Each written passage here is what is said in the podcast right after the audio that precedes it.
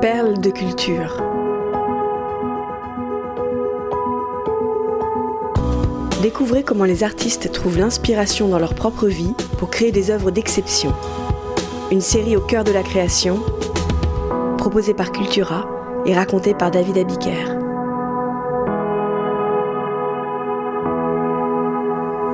Rehab d'Amy Winehouse.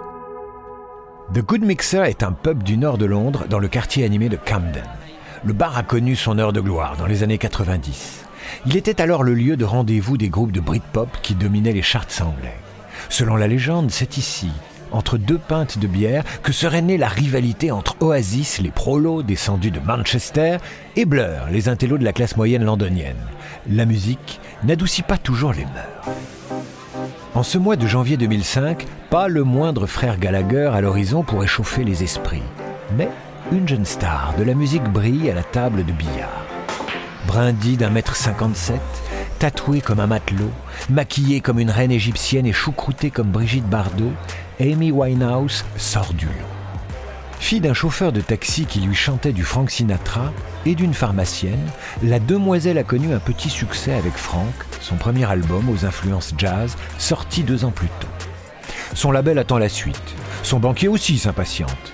Amy prend son temps en prenant du bon temps.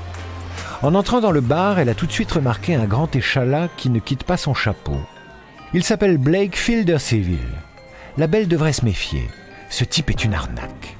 Il aime raconter qu'il est réalisateur de clips. En réalité, sa carrière artistique se résume à distribuer des flyers pour les soirées des pubs du coin.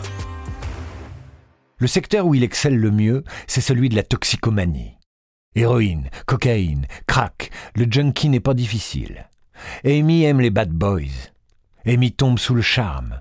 Leur histoire d'amour tumultueuse commence ce soir-là. Quelques mois plus tard, cette romance trash sera la source d'inspiration d'un classique de la musique, l'album Back to Black, vendu à plus de 16 millions d'exemplaires. Les plus belles fleurs naissent parfois sur du fumier. Entraînée par son petit ami, Amy Winehouse se met à consommer des drogues dures. La londonienne n'a jamais été un modèle de bonne conduite. À 14 ans, elle est expulsée de la Sylvia Young Theatre School. Cette fan des Renettes n'en a toujours fait qu'à sa tête. Adolescente, elle a connu des épisodes de boulimie et de dépression. Elle a aussi un penchant pour la boisson. Une chose est sûre, son nouveau prince charmant ne l'attire pas vers le haut. L'idylle avec Blake dure seulement six mois. Il ne parvient pas plus à décrocher des substances toxiques que de son ex-petite amie qu'il est parti retrouver. Esselée, Amy Winehouse est à ramasser à la petite cuillère. Elle a le visage émacié et a perdu plusieurs kilos. Son manager, Nick Chymensky, est inquiet pour sa copine qu'il connaît depuis l'âge de 16 ans, dont la santé physique et mentale se dégrade. La situation est si critique qu'il a annulé une session d'enregistrement pour préparer à New York un nouvel album avec le jeune producteur Mark Ronson. La carrière d'Amy Winehouse est en train de sombrer au fond d'une bouteille d'alcool. L'heure est grave. Chymensky convoque une réunion avec l'artiste et son père, Mitch Winehouse. Il pense que la meilleure chose à faire pour elle est de rejoindre un centre de désintoxication pour se remettre sur pied. La chanteuse écoute, mais elle semble ailleurs. Elle assure que ça va aller. De toute façon, elle s'en remet à son père, un ancien crooner de jazz qui a troqué le micro contre le volant d'un câble londonien. Mitch Winehouse veut croire sa fille. Je pense qu'elle va bien, dit-il. C'est un chagrin d'amour, ça va passer. Le manager, lui, n'est pas vraiment convaincu. Il insiste pour que sa protégée se fasse soigner. Sa détermination finit par payer.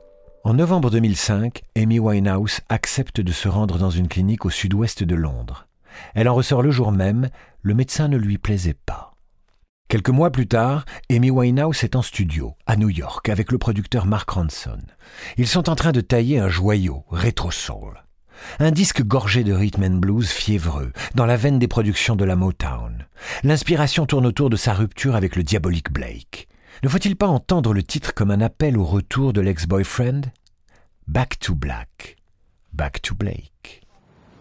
Un après-midi, Amy et Mark partent faire un tour dans les rues de la Grosse Pomme. Pendant la balade, la chanteuse raconte ses difficultés amoureuses et notamment la réunion qui a eu lieu quelques mois plus tôt avec son manager à propos de ses addictions. Tu sais, lui confie-t-elle, ils ont voulu m'envoyer en désintox, mais j'ai dit non, non, non. En entendant cette simple phrase, le producteur flaire un gimmick imparable. Ça ferait de bonnes paroles, lui répond-il. C'est accrocheur, tu devrais en faire une chanson. Amy Winehouse n'a pas improvisé cette petite ritournelle. Elle avait déjà écrit ces quelques lignes dans un de ses carnets. La remarque de Mark Ronson finit seulement de la convaincre de les transformer en refrain. Rehab né. Il suffit d'écouter les paroles de ce tube, elle y déroule le film de sa vie. Tout est là. Ils ont voulu m'envoyer en désintox, mais j'ai dit non, non, non. J'en ai pas le temps. Et si mon père pense que tout va bien, alors je ne vais pas perdre dix semaines et laisser croire à tout le monde que je suis sur la voie de la guérison. C'est pas juste une question de fierté. Il faut juste laisser à mes larmes le temps de sécher. Cuisinée à la sauce des girl groups américains des années 60, Rehab est servie en trois heures. En quelques formules bien senties, elle résume son refus de se faire soigner pour ses addictions à l'alcool et aux drogues. Son chagrin d'amour, elle va s'en occuper toute seule.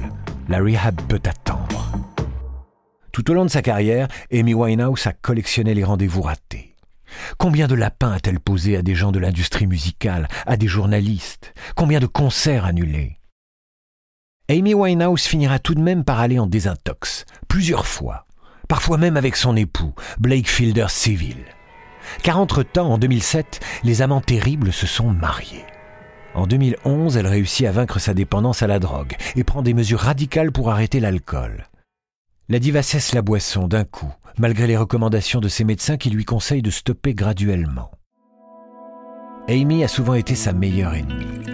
Après cette période d'abstinence, quelques vers lui sont fatales. Le 23 juillet 2011, Amy Winehouse meurt d'un empoisonnement à l'alcool. Non, non, non, l'auteur de Rehab n'a jamais su écouter la voix de la raison. Post-scriptum.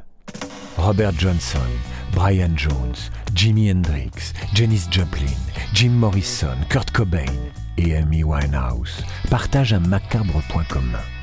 Tous ces artistes sont morts à l'âge de 27 ans. Cette coïncidence a donné naissance au Club des 27.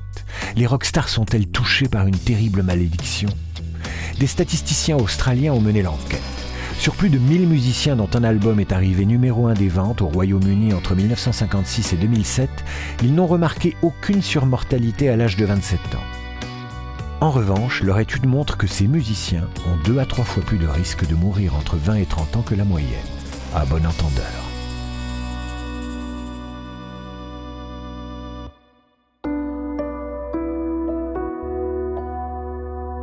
Perle de culture est un podcast Cultura produit par Création Collective. Texte de Julien Bordier, raconté par David Abiker. Rédaction en chef, Éric Leray. Curation, Frédéric Benaïm. Réalisation, Léo Gagnon. Générique, Alto Music. Naming et création graphique, St. John's.